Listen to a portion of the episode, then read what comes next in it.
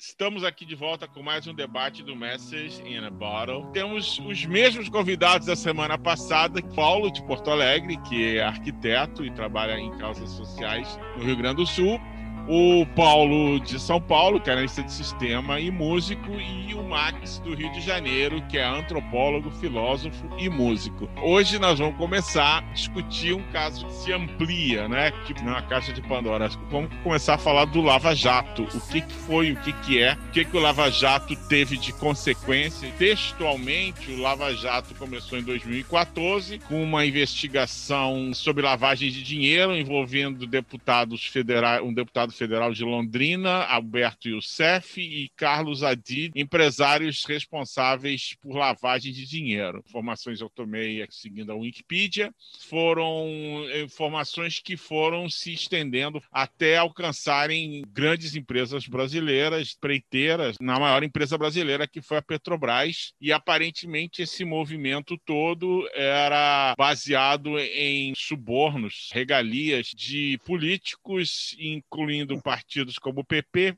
o PT e o PMDB. Chegamos esse ano 2021, depois de que seis, seis anos de Lava Jato, que é a questão do Lula, nosso ex-presidente, teve um, um período preso através da investigação Lava Jato. O mestre da questão do Lava Jato era o juiz Moro. O que, que isso vai eh, gerar para o país, o que, que a, a, minha opinião, né, e a minha grande dúvida, o que, que a Lava Jato gerou para o país? Para iniciar politicamente já rachando, eu vou começar com Paulo de Porto Alegre. Olha, o tema é vastíssimo, né? Na realidade, como tu falaste, começou lá em 2014, quer dizer, então isso é um tem, tem muita coisa para a gente falar, tá, Gilmar? Então, vou abordar rapidamente o, uh, o que eu acho. Assim, primeiro, eu acho é o tema da corrupção no Brasil, né? O tema da corrupção no Brasil, ele, ele sempre foi usado como uma arma política. Então, também já vou entrar assim mais nesse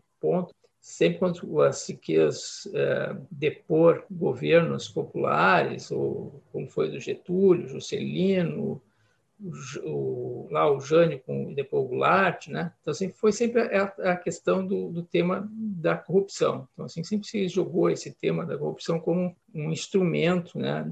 De terminar governos que tinham nitidamente um cunho social ou, popular, ou seja, voltados para. E, e o a Lava Jato, daí é uma visão muito minha, eu sei que de outros, eu sei que isso, aí é, uma, isso é bem controverso uh, na sociedade brasileira. Uh, a Lava Jato, para mim, foi isso, foi um instrumento político. Na realidade, não tinha nada de combate à corrupção nos termos que a gente sempre apoia, quer que, que seja efetivamente seja um, consagrado na, na sociedade brasileira, assim, que não haja corrupção tanto na, na, vida política, na vida pública, como na vida privada. Né? Então, a gente, acho que ninguém é de sã consciência a favor da, de, de questões de corrupção. Mas, pelo que está visto agora, o que surgiu nas próprias conversas dos procuradores que vazaram nesses Telegram, foi e apareceu agora, né, com a, aquela operação spoofing, foi que os procuradores eles manipularam os processo o tempo todo e tiveram, digamos assim, uma intenção política e transgrediram várias regras. Então, assim, para mim, é, é,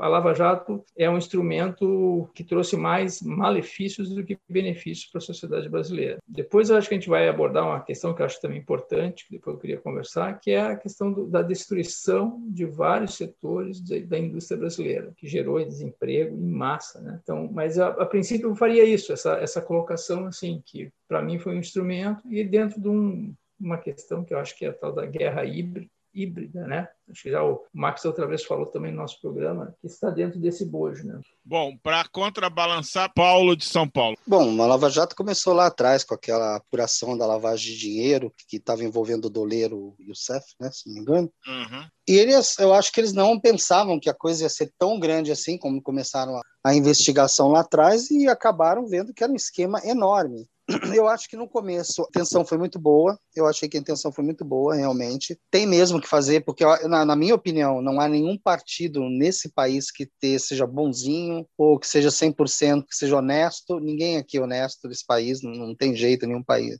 nenhum partido político é honesto 100%. Muita gente envolvida, acho que não só estava só no PT ou no PMDB, acho que tinha vários outros partidos que também estão envolvidos, só faltou apurar um pouco mais. Eu acho, em parte, foi bom para o país, eu acho que pelo menos para a parte de empresas, que com essa chacoalhada eu acho que vai ter muita empresa pensando duas vezes antes de fazer um negócio de propina. Pode ser que não, pode ser que seja ingenuidade minha, eu acho particularmente que Muita empresa começou a prestar atenção a esse negócio de corrupção depois disso, ficar esperto com esse negócio, porque aqui também tinha essa mania no Brasil do empresário passar uma graninha para político para provar alguma coisa para beneficiar a empresa dele e tudo. Ainda, obviamente, que ainda tem, mas eu acho que as pessoas começam a pensar duas vezes agora para moralizar um pouco o país. Eu acho na parte exatamente dessas que eles falam, atualmente a gente está vendo dessas gravações que me parece não, que não me parece que eles se juntaram para poder derrubar um presidente ou um governo, não. Me parece que eles realmente viram que era alguém que tinha envolvimento, as pessoas tinham envolvimento, eles queriam tentar fazer de tudo para colocar as pessoas na cadeia, porque a gente sabe que as leis aqui no Brasil são bem flexíveis. Se você tiver um bom advogado, você escapa. Se você não tiver um bom advogado, você fica preso. Mas com um bom advogado, ele hum. acha exatamente essas flexibilidades na lei e consegue habeas corpus e tudo. Já na época já se falava, inclusive, disso, que muitos dos envolvidos acabavam ganhando prisão domiciliar. Não é uma punição, porque o cara só colocar um, uma tornozeleira eletrônica, ficar em prisão domiciliar na casa dele, que tem piscina, quadra de vôlei, quadra de tênis, sauna, aí realmente não é uma punição grande, né? O que me complica, o que, o que me deixa um pouco assim estarrecido depois que passaram também essas ligações, tudo é assim: pessoal que fez um crime sendo investigado por um pessoal que talvez não tenha feito tudo de modo correto e agora está sendo acusado com base no hackeamento, ou seja, está tudo errado, tudo errado. A investigação está sendo baseada em cima de uma escuta que não foi oficial, foi uma coisa hackeada você não pode garantir 100% que seja aquilo. Eu não tenho 100% de confiança no pessoal lá da Wikileaks, desculpa, eles também podem ser políticos, podem ser é, manipulados politicamente. É, do pessoal que também fez a coisa errada, do pessoal que, tá, que investigava um pessoal que fazia uma coisa errada. Então, realmente, é uma, é uma coisa que me preocupa isso é ver que tem erros em todas as pontas do processo, de algo que seria muito bom para o país, a gente ter exatamente uma força-tarefa que combatesse com idoneidade a corrupção seja de que partido que fosse, de que nível que fosse. Como nós estamos vendo agora, que tem corrupção próximo da presidência, que são os filhos do presidente com problema de rachadinha, estão sendo, estão sendo investigados. Eu acho que tem que investigar exatamente tudo, né? E a impressão que eu fico é que teve lá atrás era para continuar, mas desmantelaram. Estão fazendo isso tudo exatamente para desmantelar para não pegar as novas pessoas que têm corrupção. Eu vejo o Lava Jato para o Brasil como boa. Teve alguns pontos que eles erraram, sim, principalmente na parte de empresas, quando eles começaram a divulgar nomes de empresas e aí caiu a ação, isso realmente deu um problema. Tinha que ter sido feita uma coisa mais, menos midiática. Eu acho que a mídia atrapalhou muito nessa época também, menos midiática. Mas, no geral, eu acho que foi bom exatamente para colocar uma luz nessas empresas envolvidas, que não é só um partido, são vários políticos de várias tendências de política. Então, eu realmente eu acho assim que nesse ponto ele foi muito bom. Só que teve esses pontos negativos, do jeito como eles conduziram e também o jeito que está sendo conduzidas as investigações agora contra a Lava Jato. Agora, Max, eu queria que você continuasse, e, mas eu quero que você me desse sua opinião sobre o seguinte: você, como antropólogo, você acha que corrupção é endêmico da sociedade? É endêmico do ser humano ser corrupto? Veja, assim, ó, eu, se eu for começar respondendo a sua pergunta, Uhum. O que eu posso dizer é que eu acho que não, porque eu acho que ele vai depender da cultura desse ser humano. Né? Você pega os países nórdicos, onde você tem uma baixíssima corrupção. Né? Pega Suécia, Dinamarca, Noruega. Você tem países onde esse tipo de coisa não acontece. Então, eu acho que não. Eu acho que isso é do povo. Isso cada povo vai, cada cultura vai organizar-se de um jeito que isso pode acontecer mais ou menos. Então a cultura então, brasileira propicia que se seja mais corrupto? Eu, eu, eu acho que a forma como o brasileiro vê o mundo propicia, né? Porque, por me lembro, por exemplo, assim, é, eu quando ia para a Alemanha trabalhar, fiquei sete anos, sabe, indo para Hannover trabalhar. Eu tinha um amigo que jogava handball lá, foi como jogador, depois se contundiu, ficou por lá. A gente saía para ver o Hannover 96 jogar ou eventualmente ia ver jogo de handball com ele. Uma coisa que eu achava engraçado é que quando você chega cedo perto de um estádio na Alemanha, as vagas em volta do estádio estão livres. Isso é uma coisa que me chamava a atenção, entendeu? E uma vez ele comentou comigo, falou: Não, Max, a gente chegou cedo, a gente estaciona longe. Então, assim, você já ouviu falar de alguém estacionar longe por chegar cedo no Brasil? Tipo, pô, deixa a vaga para o cara que está atrasado? Então, a gente já pensa de outro jeito, né? Você uhum. chega rezando para ter uma vaga na porta, né? Uhum. Que você vai ser o primeiro a entrar, o primeiro a sair. Então, acho que essa filosofia já muda a coisa. Né? Então, acho que o, o, brasileiro ele, ele é criado já de um jeito, tipo de competitividade, né? E divisão, Mas... né? Mas antes de você tipo de antes de você falar sobre o Lava Jato, gercismo então existe no Brasil? Levar vantagem em tudo? Olha, eu vou dizer uma coisa para você assim que eu, eu, eu não tenho, eu queria tirar essa palavra do gercismo, que eu acho uma injustiça. Você pegar eu um, também acho uma injustiça com um o Gerson. grandes jogadores de futebol do Brasil. Não, concordo com o cérebro da seleção de 70 Quer dizer, eu ele concordo. foi pago para fazer um anúncio. De um cigarro chamado Luiz XV. Uhum. E dão para ele um e dão ele um roteiro e o cara segue o roteiro e ele é falado dele como se ele fosse uma coisa que eu acho que não era. Ele foi um grande jogador de futebol, né? Então não, eu, eu nesse ponto eu concordo. Então, essa ideia para mim não existe. Hum. Mas eu acho que não existe lei do Gerson. Acho que a lei do Gerson foi o que eles, esse cara jogava de bola. Excelente jogador, botafoguense, craque. Não, mas ótimo. Mas a ideia de tenho que levar vantagem em tudo existe no Brasil? Eu acho que muita gente tem essa ideia sim. Eu acho que muitas pessoas levam essa ideia para frente, outras não. Mas é, existe algumas questões também. Eu acho que existe um negócio chamado viés do ponto cego, né? ele fala que é muito difícil a pessoa olhar os hábitos dela enquanto ela critica o dos outros. Então, o próprio viés do ponto cego, eu acho que ele deixa isso claro, né? As pessoas criticam coisas que eles não fazem. Ele ou faz, desculpe, critica coisas que ele faz igual.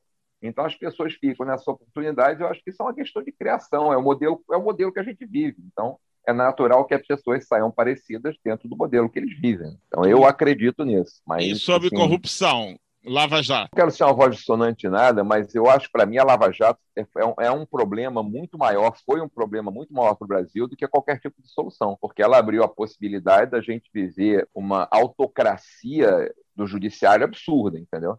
Porque ah, eles começaram a fazer coisas que foi empoderando gente em tudo que é nível. Né? Então a gente, a quantidade de abusos que o brasileiro sofreu na justiça em função do que a Lava Jato fez, né? o empoderamento da Lava Jato levou gente de várias instâncias diferentes, em vários lugares, a achar que era Deus, né? Então, acho que esse empoderamento judiciário para o Brasil foi péssimo. Né? Você teve aquele cara no Rio de Janeiro que foi preso sem carteira e bêbado, e a mulher é que foi condenada, né? a mulher que prendeu ele educadamente, que ele quase atropelou para fugir, é que é condenada. Então, as pessoas abusam do que fazem, o que tem de venda de sentença, não sei se vocês acompanham, na Bahia, meu Deus, o que aconteceu na Bahia de venda de sentença para tudo que é lado, as pessoas foram se empoderando de algo que não tem, entendeu? Então, para mim, o judiciário virou uma via totalmente deslocada como continua sendo o Brasil. O judiciário criou, a partir da Lava Jato, criou, eles começaram a olhar um poder que eles têm que, na realidade, eles não têm. Né? Então, eu não vejo a justiça como cega e acho que a Lava Jato, no final, ela está mostrando que os poucos benefícios que ela trouxe, né? porque se cair um, vai cair tudo, né? Então não adianta, né? Na hora que você cair um, achar que é só o Lula que vai cair as coisas, não. Acho que vai vir uma, uma trupe aí jogando água em cima de tudo. Então, para mim, o legado não é bom. Eu não acho que ela deixou um bom legado para o Brasil. Eu acho que ela deixou as pessoas abusando. Então, em vez de by the book, fazer as coisas, você tem abuso em diversas instâncias diferentes de lei acontecendo. E eu acho que esse empoderamento que o judiciário foi ganhando, em função da Lava Jato lá do começo, criou uma deturpação horrível. Então, concordo com. É bom falar foi o Paulo que falou, porque eu não erro mesmo lembrando qual dos dois. Né? Foi o Paulo que falou. Paulo Gaúcho, é Paulo Gaúcho e Paulo Paulista. Não, eu sei que eu sei, inclusive, sobrenomes. Eu estou falando que eu posso falar assim, o Paulo falou, sem o risco de ter que falar qual era. Se fosse foi Paulo, Mário e Max, eu corri o risco de falar, foi o Paulo, ele falou, não, foi o Mário. Então ter dois Paulos me tranquiliza. Então, o Paulo falou, Você já está 100%, 100 coberto. Então é isso tá. que eu estou falando. Mas com o começo by the book tudo, pô, parecia ser uma coisa legal, mas as deturpações que vieram depois e a avenida que abriu para os abusos judiciários que nós sofremos hoje dia a dia é um absurdo, né? Então, para mim, o legado não é bom. Bom, eu vou fazer uma pergunta que vai servir para o Paulo Gaúcho e o Paulo de São Paulo para continuar nesse tema. Os fins não justificam os meios? Ou no Brasil, os meios justificam os fins? Olha, nunca, né? Eu acho que assim, nunca justificam os meios, né? Então, assim, você sempre tem é, trilhar o caminho correto, legal, né? Atalhos nunca foram bons, né? Para esse nesse sentido. Então, eu acredito que me choca, né, de ver, por exemplo, são no caso brasileiro aqui da dessa operação, não é não era nada mais, nada menos que promotores de justiça, procuradores, quer dizer, pessoas ligadas ao Ministério Público, à Polícia Federal, instâncias de altíssimo nível, digamos assim, da justiça. Né? Então, assim, que deveriam primar pela sua isenção, até porque é, é dever deles, né? né? Porque na realidade não. É, ali quando você assume um cargo público deste nível, está lá, está, está, está colocado. Eles têm que é, é, cumprir com justiça as determinações, com isenção, imparcialidade. É obrigação deles, entendeu? Não é, não é se ah, eu vou, eu devo ou não devo ser. Não, é uma obrigação, isso é uma imposição para ocupar aquele cargo. E quando você não uh, respeita isso, você está cometendo um crime. Então, eu para mim é chocante, sabe? Embora a gente saiba que a justiça brasileira tem vários problemas, né? De, desde o início, né? Eu acho que é um poder uh, da, da República muito complicado, sempre foi. Né? A gente sabe, a gente sempre acompanhou outros casos de a justiça via de regra ela tarda e falha, né? No Brasil tem muitos problemas. Mas nesse caso é, é, da Lava Jato, eu acho que ficou escancarado. A gente viu as gravações, viu as falas. Eles não negaram aquelas falas, até porque se negarem eles vão estar cometendo um outro crime, né? Que vão. Então eles, eh, ninguém deles negou. Perjúrio. Né? Perjúrio, exatamente. Então nenhum deles negou publicamente. Essas uh, gravações que foram que saíram agora do, da operação spoofing, né? Que uh, o STJ deu condições de de serem publicadas, essa, uh, por exemplo, elas têm uma, um, foram analisadas pela Polícia Federal que diz que não tem cortes, né, que está real. Então, assim, um analista da Polícia Federal que diz, claro, sempre vai haver uma dúvida, mas eu diria assim, olha, com todos os indícios, aqueles, aquelas gravações são verdadeiras. Até porque o, o ministro Gilmar Mendes disse, olha, se isso aqui não for verdadeiro, tem que dar um prêmio Nobel de literatura para o cara ter feito toda essa gravação dessa forma, né? essa, essa junção. Eu, eu, vejo isso, essa, voltando à tua questão, né? Do, a, a boa intenção ela não, não pode existir no judiciário da, dessa forma como você coloca. Né? Ah, não, então ah, eu, eu quero prender o cara, eu sei que ele é corrupto, eu vou fazer de tudo. Não, peraí, entendeu? Não é assim. Eu vi um outro, uma outra comparação outro dia no jogo de futebol. Né? O juiz não pode marcar o pênalti, não pode escalar a defesa, e não pode dizer a posição do goleiro. Foi mais ou menos isso que, o, que foi feito na Lava Jato. Né? A Lava Jato fez tudo isso. E com causas, digamos assim, algumas gravações ali que a gente vê são pessoas é, despreparadas minimamente para poder ser um juiz, né? Porque as pessoas falam, o que elas falaram ali, poxa, eu não queria ser julgado por uma pessoa que tem uma cabeça daquela. Com certeza, olha, é muito perigoso.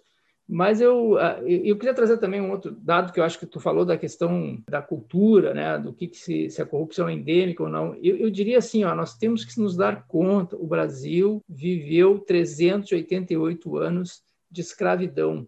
Nós começamos lá em 1500 e nós tivemos quatro séculos de um sistema de escravidão. Então, isso marca a sociedade brasileira de uma forma uh, que bom, o, Max, que é, que, é, que é, é, filósofo, sabe disso mais do que eu, né? pode falar com mais propriedade, mas isso deixa marcas muito profundas na, na, sociedade brasileira. Quatro séculos, e nós vemos hoje ainda uma exclusão tremenda na sociedade brasileira.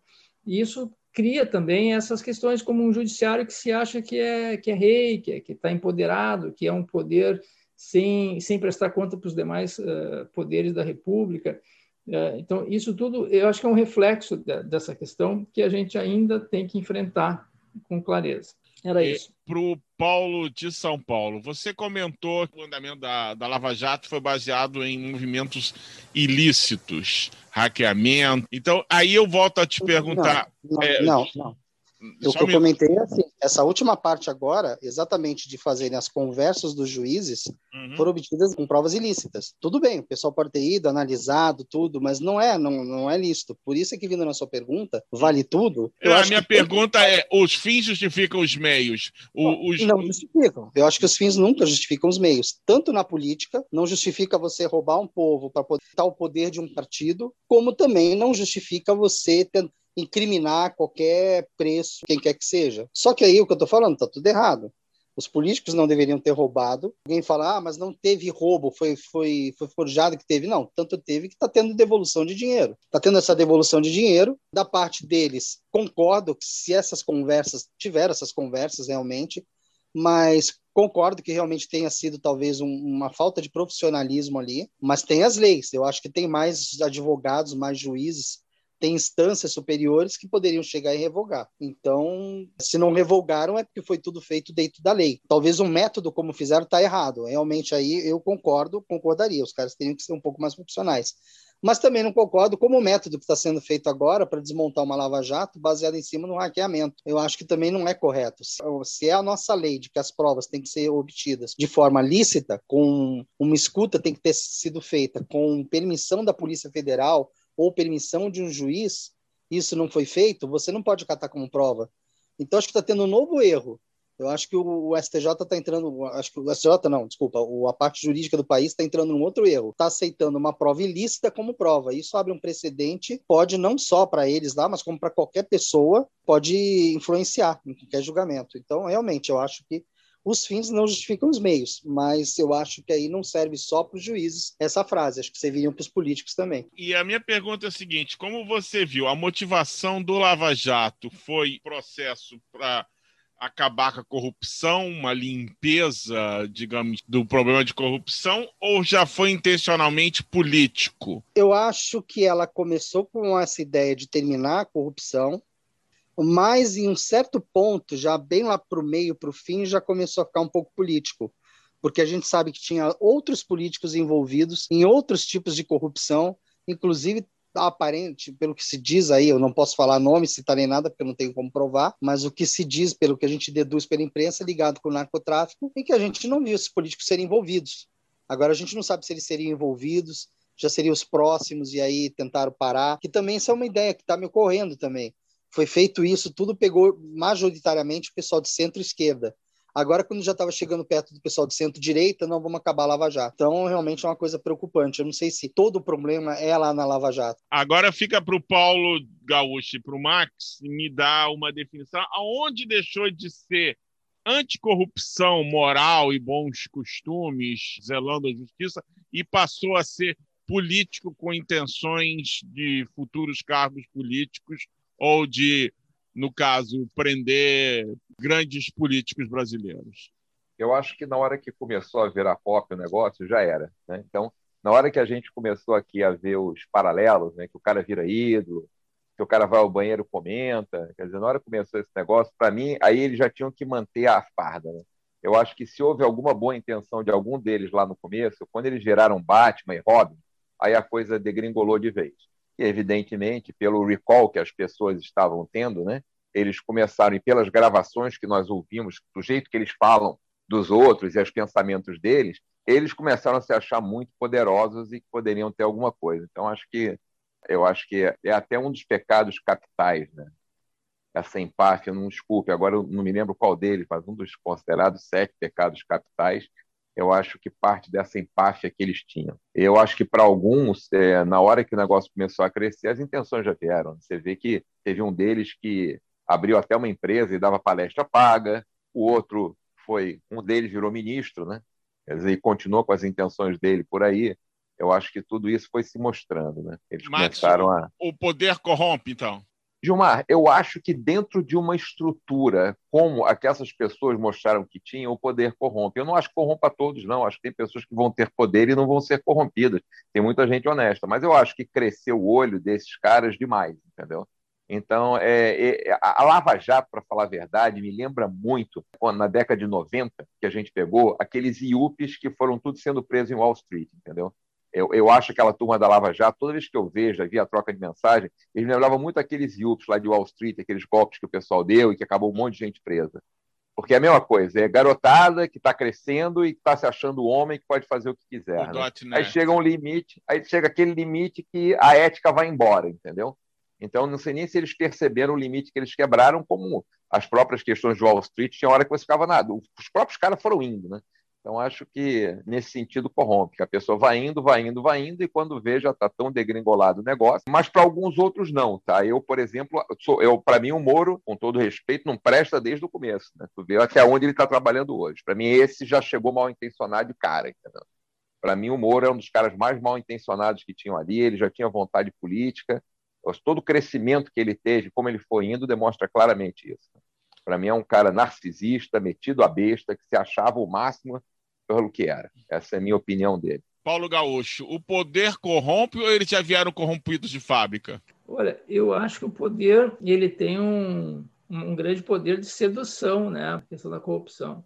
Mas eu acho que ele não corrompe, viu? É, eu acho que conheci várias pessoas que tiveram poder né? e entraram e saíram das suas condições de forma honesta. Né? Então, assim, é, ela, o poder necessariamente não corrompe as pessoas. Agora, se você facilitar, se você tiver alguma queda para a questão, ali é um, é um local muito próximo, né? que você pode cair nessa tentação.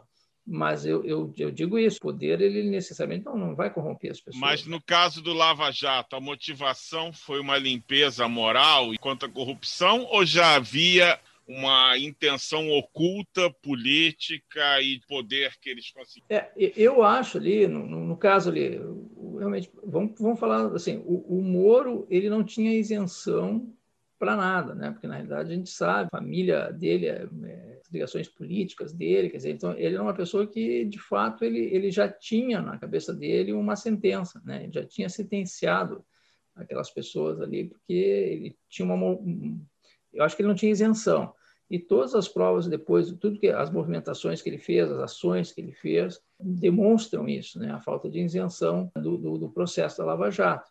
Então, para mim, eu acredito que ele não estava bem intencionado no, início. Eu me lembro já que quando se falava uma comparação com aquela ação das mãos limpas na Itália, já, já se dizia, bah, não tem nada a ver uma coisa com a outra, são coisas completamente diferentes. Né? Assim, não existe comparação no processo aqui no, no Brasil.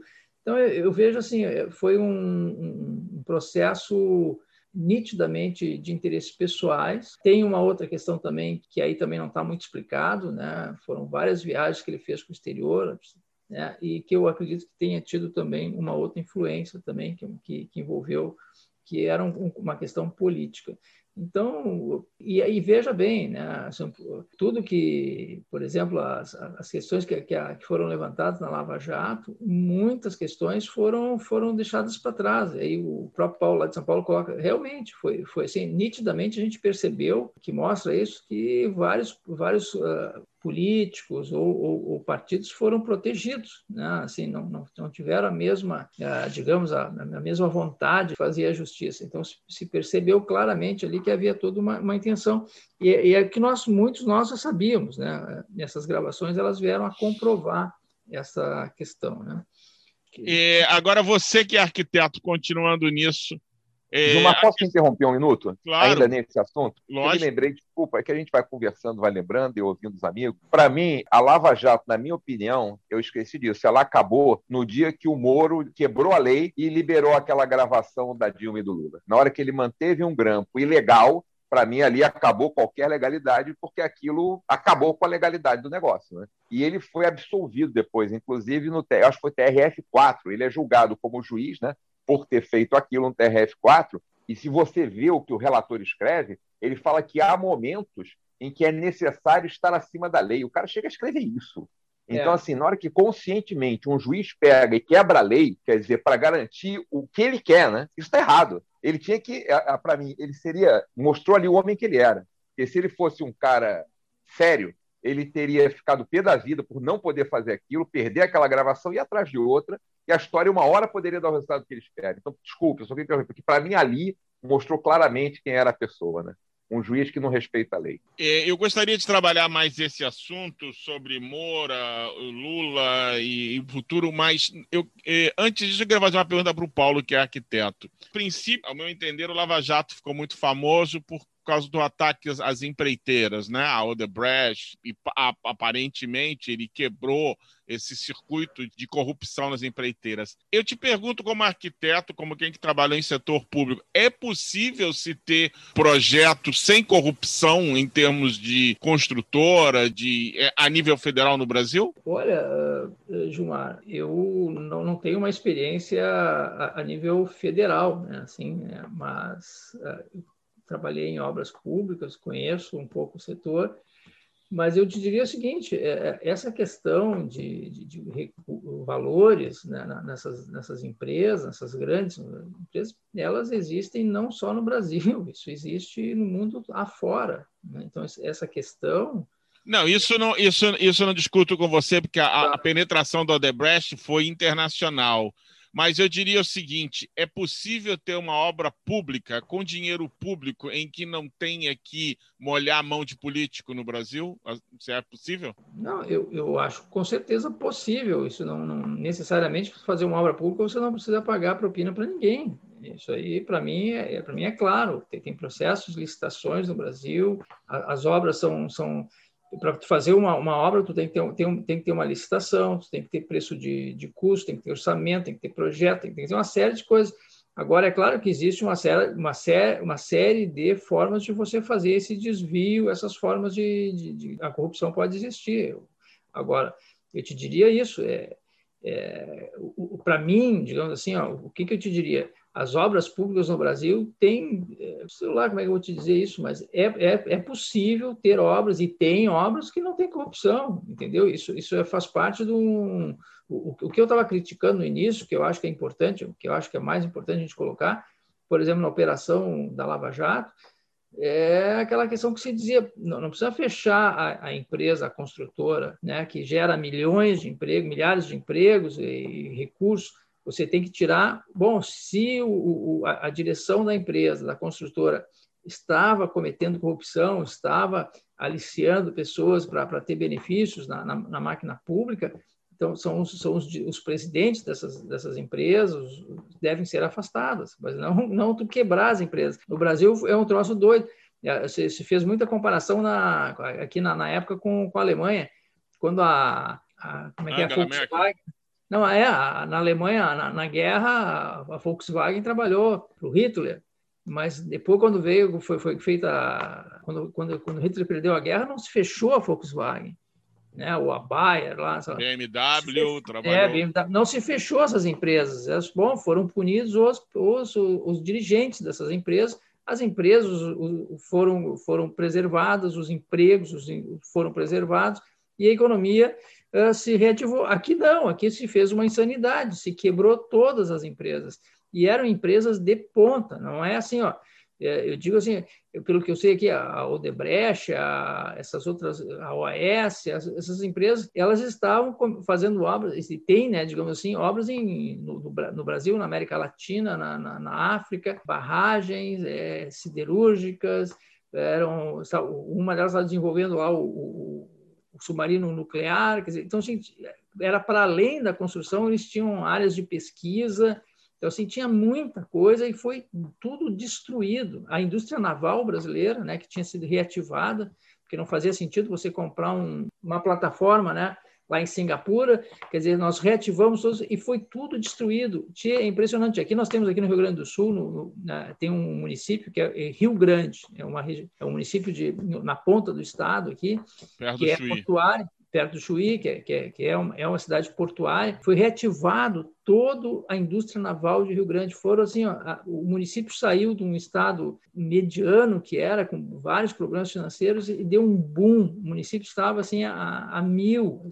re, renasceu o município economicamente. De uma hora para outra, acabou. Acabou a indústria naval.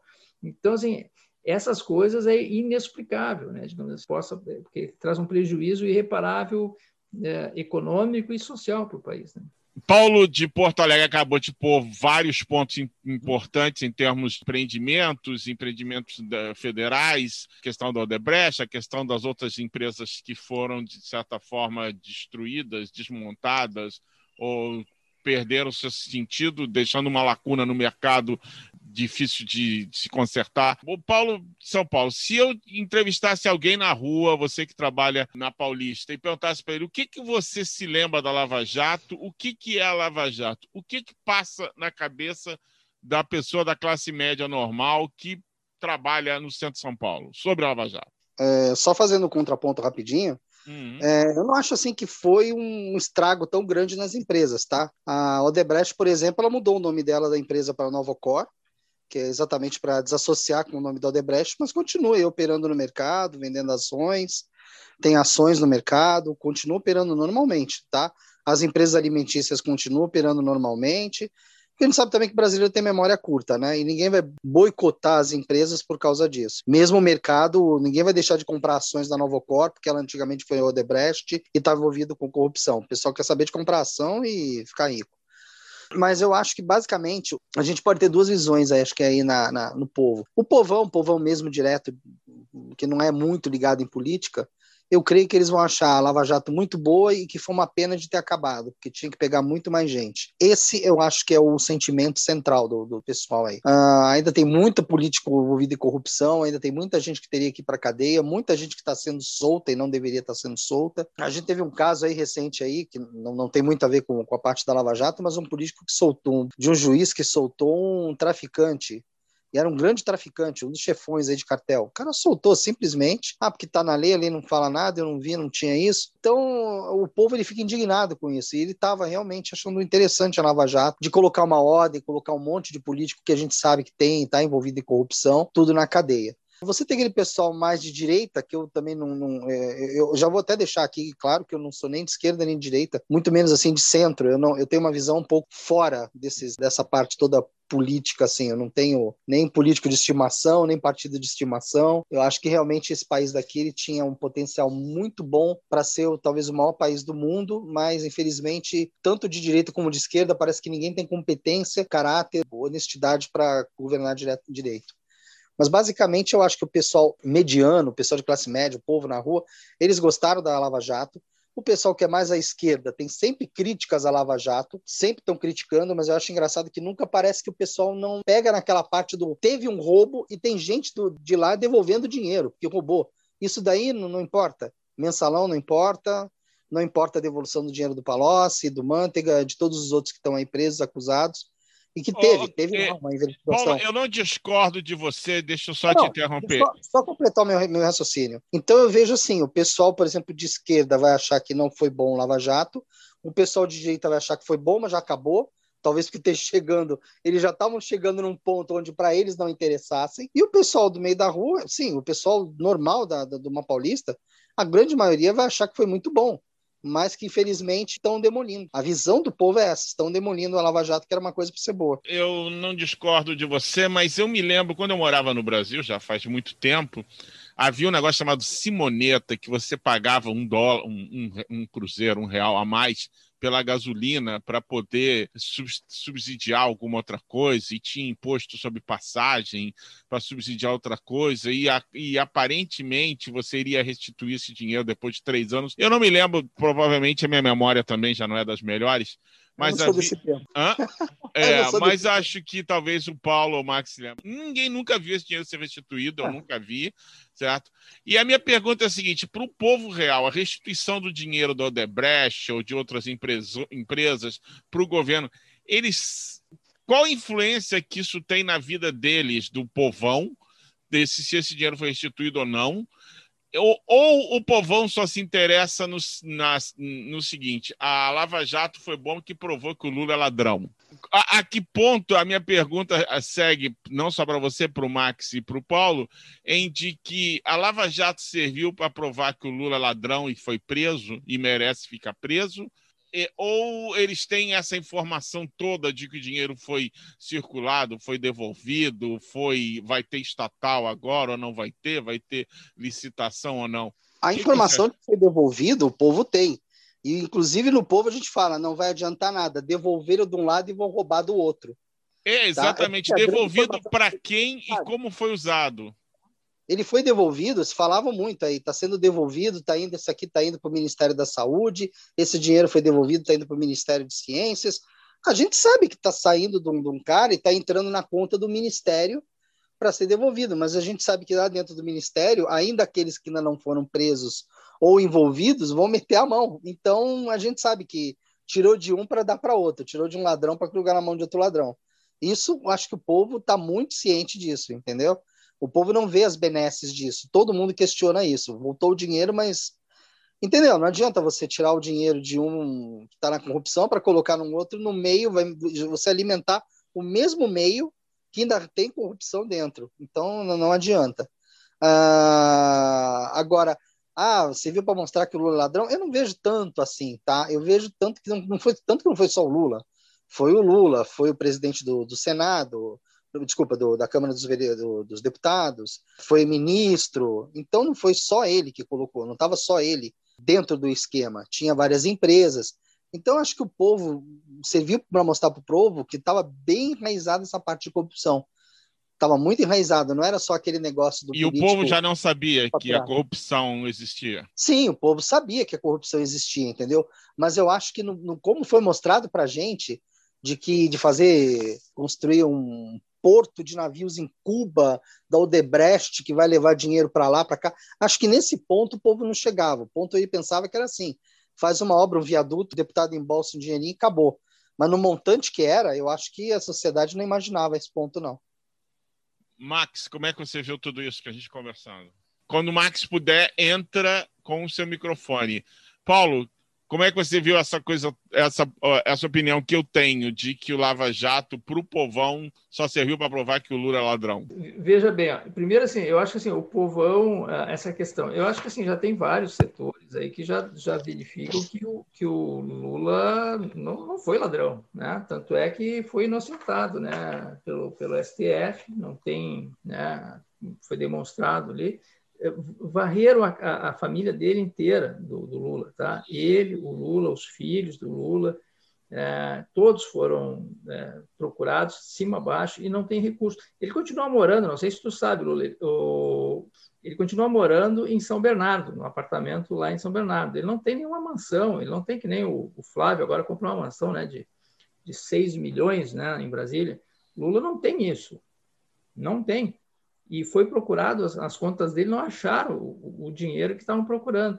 Ou ele é um gênio, ou realmente ah, os filhos dele também, aqui a gente via muito isso aqui, né? Ah, o, o, o filho do Lula é dono da, da Friboi. Nunca teve nem próximo da Friboi. A Friboi estão aí, né? Os, os, dois irmãos, né? Que eram, já estão nos Estados Unidos, né?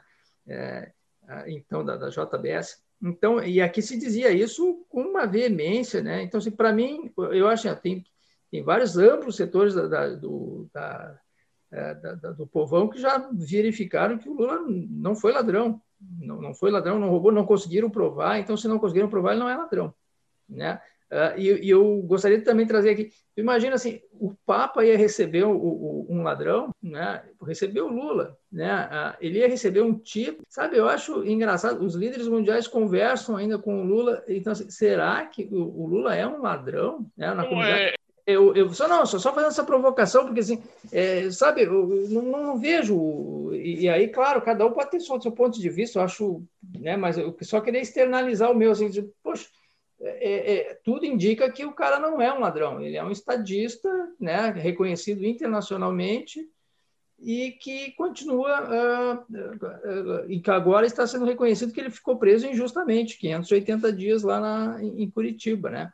Vítima de uma grande armação. Agora, ah, houve desvios no, no, governo Lula e Dilma? Houve. Eu acho que também, assim como houve lá no, com Fernando Henrique Cardoso, Collor, assim como todos os governos, no, no, nos governos militares, né, da, da, na época da ditadura, né, ou a Vale do Rio Doce, nós temos certeza de que foi tudo maravilhosamente feito dentro do, do rigor da lei, ou, ou não teve nenhum benefício ali a Transamazônica, nós temos certeza de que não teve coisas também. Taipu, Brasília.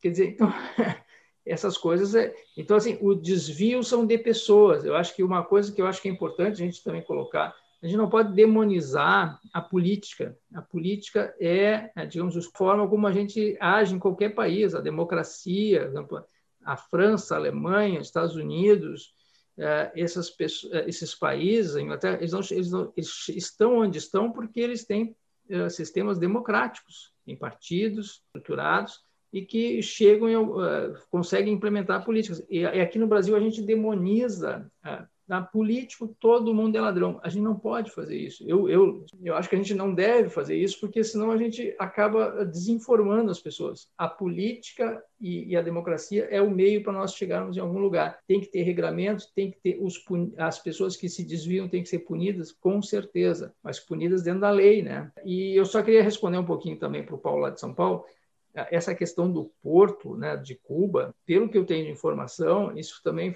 é, foi um financiamento feito pelo, pelo banco, pelo BNDES, e é, é um financiamento que o governo cubano uh, iria pagar. Não, não foi dado dinheiro para o governo cubano. E era um porto, foi uma operação. Pro, e, e, isso estava dentro daquela caixa preta, né? Que quando o Collor, quando o Collor, não, quando o, o, Bolsonaro assumiu que ia desvendar, e não deu nada, né? Não descobriram absolutamente nada de ilegal nesse, nessa transação, que é uma transação financeira de banco. Né? Então, assim, só para dizer também, não, não foi dado dinheiro para Cuba que eu saiba é isso. Foi dado, também sou contra. Max, continua daí sobre o seu posicionamento sobre a questão do Lava Jato, sobre o Lula, o Moro. Eu acho que o Lula é um câncer. Para mim, o Lula é um câncer, bicho. Eu sou de esquerda, mas para mim ele é um câncer porque está mais do que comprovado a quantidade de pessoas que ele botou em empresas que o governo é acionista, não é nem dono, e que, e que fizeram uma lavagem absurda de corrupção dentro desses espaços e corrupção em todos os níveis corrupção com aumento dos salários, com aumento de benefícios, com compra de benefícios. Porque vale a pena lembrar que corrupção não é só o que você retira, né? mas também é o que você faz. Né? Você aumentar o seu salário sistematicamente, você aumentar bônus para tudo que é lado. Então, assim, a turma do Lula fez o que quis. O que ele nomeou de pessoas para cargos que não tinham competência para aquilo era incrível. Era como, de repente, o cara pegar o, o Paulo, que é arquiteto, e falar: Ó, oh, Paulo, agora você vai ser diretor da extração de petróleo, porque você é amigo do cara. É como se o cara fizesse isso com as pessoas. Então, assim, o que ele fez com a Petrobras, ele já merecia cadeia. Só o que o Lula fez dentro da Petrobras, para mim, ele já merecia cadeia. Se você olhar o que ele destruiu a empresa, a quantidade de pessoas incompetentes e que roubaram lá dentro, que desviaram dinheiro, que fizeram o que quiseram lá dentro, para mim ele já merecia cadeia. O que acontece, na minha opinião, eu não acho que o Lula seja uma pessoa acima de todas as suspeitas, não acho que seja. O que eu acho que está errado e vai estar sempre é que se os ritos jurídicos perfeitos não são cumpridos, mesmo o cara sendo culpado, ele tem que andar. Então, para mim, o Lula é um cara culpado que está livre porque os ritos foram imperfeitos. Acho que as investigações contra ele deveriam continuar. E o Moro, a sua opinião rápida sobre o Moro, que a gente vai fazer uma. Alô, Dia tá 13 de março de 2016, Relato do Telegram entre Deltan e Moro. 13 de março de 2016. Deltan fala para Moro, às 2h26 e 7. Sensacional, Moro, boa entrevista. Moro, nobre, isso não pode vazar, mas é bastante provável que a ação penal de São Paulo seja declinada para cá se o LL não virar ministro antes. Ou seja, isso é a política. Aí o Deltan fala, ok, obrigado. Aí o Deltan fala, e parabéns pelo imenso apoio público hoje. Você hoje não é mais apenas um juiz, mas um grande líder brasileiro ainda que isso não tenha sido buscado. Seus sinais conduzirão multidões, inclusive para reformas que o Brasil precisa nos sistemas políticos e de justiça criminal. Sei que isso como uma grande responsabilidade e fico contente porque todos conhecemos sua competência, equilíbrio e dedicação. Moro responde: fiz uma manifestação oficial, parabéns a todos nós. Ainda desconfio muito de nossa capacidade institucional de limpar o Congresso. O melhor seria se o Congresso se autolimpasse, mas isso não está no horizonte e não sei se o STF tem força suficiente para processar e condenar tantos e tão poderosos. Isso aqui eu li uma parte do que o Intercept pegou das mensagens do Telegram. Eu acho que o que eu li aqui do Moro falando já mostra quem é o Moro. Então, Moro, a gente pode parar por aqui. Agora, para finalizar com você nesse tópico, o Moro botou o Lula agora em confronto direto com o Bolsonaro? O próprio Lava Jato criou o monstro que digamos no caso seria o Lula, para lutar contra o outro monstro, o Bolsonaro? Minha, minha opinião é a seguinte: o, a, a Lava Jato ela abriu o caminho para o Bolsonaro, tirando o Lula da jogada lá atrás. E é agora reverteu? Assim, através de um rito o rito estava errado, assim, eu não sou contra o Lula ser preso se ele é corrupto. Eu acho que os ritos têm que ser corretos e eu acho que ele errou muito no governo. Para mim, o Lula errou muito e ele é conivente. Mas eu acho que agora não. Porque, na realidade, a gente continua uma suspeição, porque tudo pode mudar. Né? Agora, o Brasil, tendo o Lula é, podendo se candidatar, ele se torna um outro Brasil. Porque eu acho que o que o Brasil carece hoje é de políticos das antigas, pessoas boas que o público conhece. Boas que eu digo, que sejam conhecidas, não é boa no sentido de bom, mas que seja político que está anos aí batalhando. Então, o Lula traz para a mesa do Bolsonaro uma variante que ele acha pesada, então ele começa a se comportar de outra forma. E eu acho que a política se autorregula assim. Quando você tem muitas partes fortes, né, as pessoas acabam se autorregulando. Eu não posso fazer tudo que eu quero, porque o outro lado pode falar também. Né? Então, acho que a volta do Lula nesse momento ela é salutar para o Brasil para tentar o Bolsonaro. Veja, está usando máscara, está começando a fazer outras coisas mas eu ainda sinto a necessidade que uma terceira via séria surja no Brasil. Eu sinto essa necessidade, entendeu? E se você me perguntasse hoje, podem me bater, mas perguntar, Max, o que você faria? No desespero, para mim, bota o Fernando Henrique como candidato. Se fosse o último caminho, entendeu? A gente precisa de um. Acho ótimo. Bom, eu acho que o, o, o Paulo de São Paulo interviu. Fala. Não, eu ia achar ótimo também. Eu concordo totalmente com o Max, tá? Na base do Lula, ele pode até não sei se roubou ou não roubou, eu não vou, eu não estou aqui lendo o processo, não sou advogado, mas pelo menos em probidade administrativa está meio claro para mim que foi. Se você está num sítio, numa casa, num apartamento que é de uma pessoa que participa de concorrência no governo, é, eu acho que é meio estranho, não deveria, realmente não deveria aceitar nenhum presente, nada de ninguém que participasse de licitações. E ele realmente, ele colocou todas essas pessoas lá, se todas as pessoas roubaram, tinham culpas e estavam sobre o comando dele, ele realmente deve, não é impossível que ele não soubesse e não compactuasse. Então, para mim, ele teve realmente culpa no cartório. No caso do Moro, concordo até um, um, um partes aí com o Max, de que realmente quando começa a subir um pouco, assim, a ficar meio... É, começa a virar um pouco espetáculo, aí o poder sobe um pouco a cabeça, mas eu também acho, assim, que as leis aqui no Brasil também são bem difíceis, não é que são difíceis, as leis são formuladas de um jeito em que os que são mais pobres ficam na cadeia, as pessoas que são mais ricas conseguem se livrar, com os atenuantes. Então, eu acho que uma pessoa que vê uma pessoa que comete uma corrupção e sabe que ela vai sair por atenuante, ela tenta, então, se calçar de todos os modos que ela não consiga chegar nesse atenuante.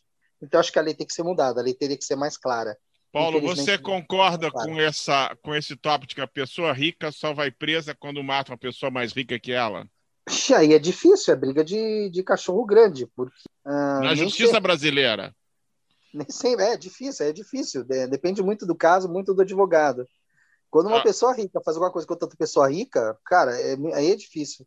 Só quando é uma hum. coisa muito latente, que não tem, tipo, matou, jogou de um apartamento, aí não tem jeito. Não, matou é, é uma forma de expressão, mas uma pessoa rica só vai ser julgada, só vai ser considerada culpada se ela fizer isso com alguém mais rico que ela. Agora, Sim. continuando essa pergunta para encerrar essa fase, a condição do Lula sendo candidato vai pôr o Lula de frente contra o Bolsonaro? Sim, concordo, concordo. É, eu só quero fazer um ponto aí, tá todo mundo falando que ele tá, ele libertou da cadeia, tudo. O que eu tô entendendo pelo que eu ando lendo é que na realidade liberaram ele porque o processo não deveria ser julgado em Curitiba. Então o processo está tendo que ser julgado em outro local. Então ele foi, ele foi inocentado do que foi feito em Curitiba, mas o processo tem que ir para outro outra instância. Que eu comentei outro dia, eu falei, cara, soltar o cara para depois prender de novo, aí fica ridículo.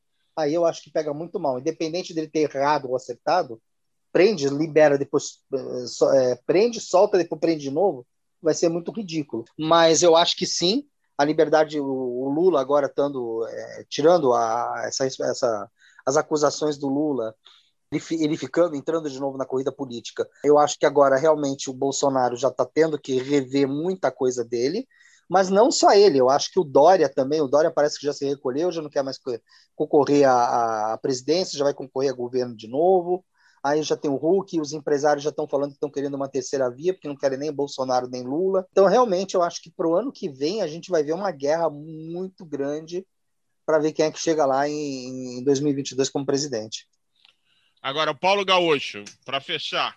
Primeiro, vou começar pelo Moro, tá? Acho que o Moro, ele está, é, digamos assim, politicamente, é, mas claro, eu, eu acho que ele está tá morto politicamente, ele está descartado, né? Ele teve algum momento que ele era possível ser candidato e tal, mas eu acho que essa a trajetória dele e os últimos acontecimentos é, colocaram uma pá de cal nele. Né? Então, assim, não, não tem ninguém, nenhum setor da sociedade brasileira que vai investir seriamente.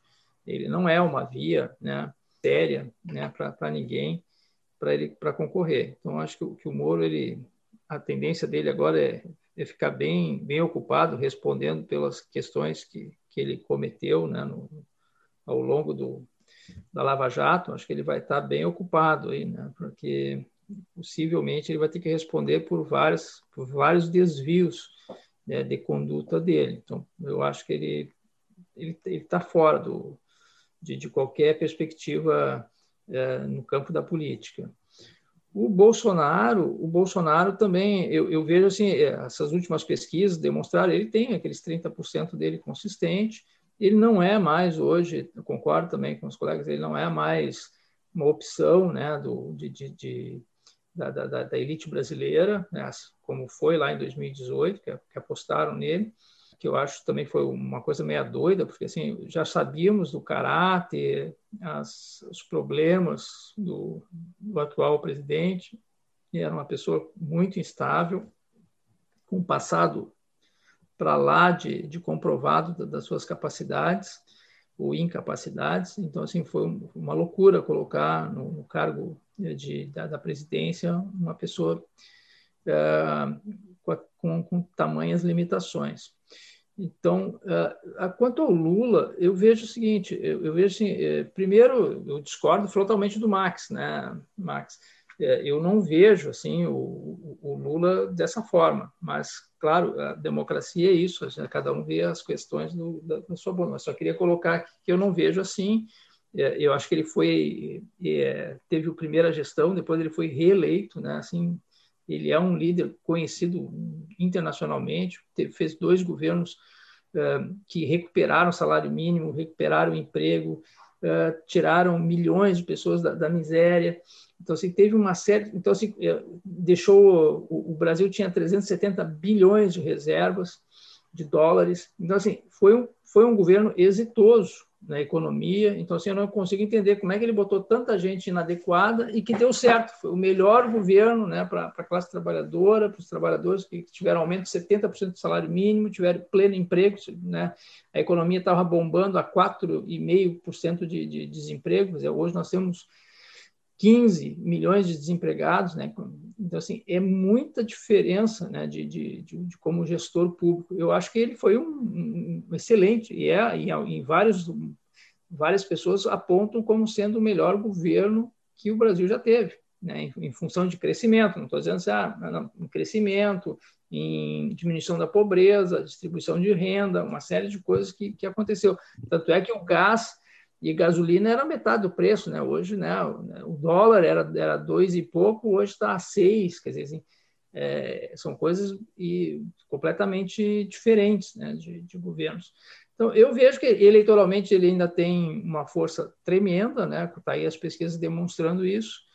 E não sei, eu, eu, eu, acho, mas eu aposto o seguinte: eu acho que, que, que o, o eleitoralmente o, Bolsonaro não chega, vai ser outro candidato. Acho que não, não, é, não é o Bolsonaro que vai para a eleição, porque não, não existe como é, tu, tu sobreviver com, com, esse, com esse genocídio no Brasil. Não existe como. Olha, sinceramente, uh, as coisas ainda vão ficar piores. Esse, esse para mim, o Bolsonaro é carta fora do baralho.